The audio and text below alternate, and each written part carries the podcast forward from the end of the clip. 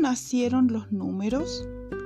Nuestro sistema nace a partir del sistema de numeración que los hindúes usaban hace aproximadamente 1400 años. Los árabes utilizaban este sistema y lo llevaron a Europa. También fueron muy importantes en la historia de la numeración los números romanos que aún hoy leemos en enciclopedias y relojes, entre otras aplicaciones.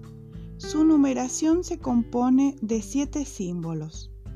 I igual a 1, V igual a 5, X igual a 10, L igual a 50, C igual a 100, D igual a 500, M igual a 1000.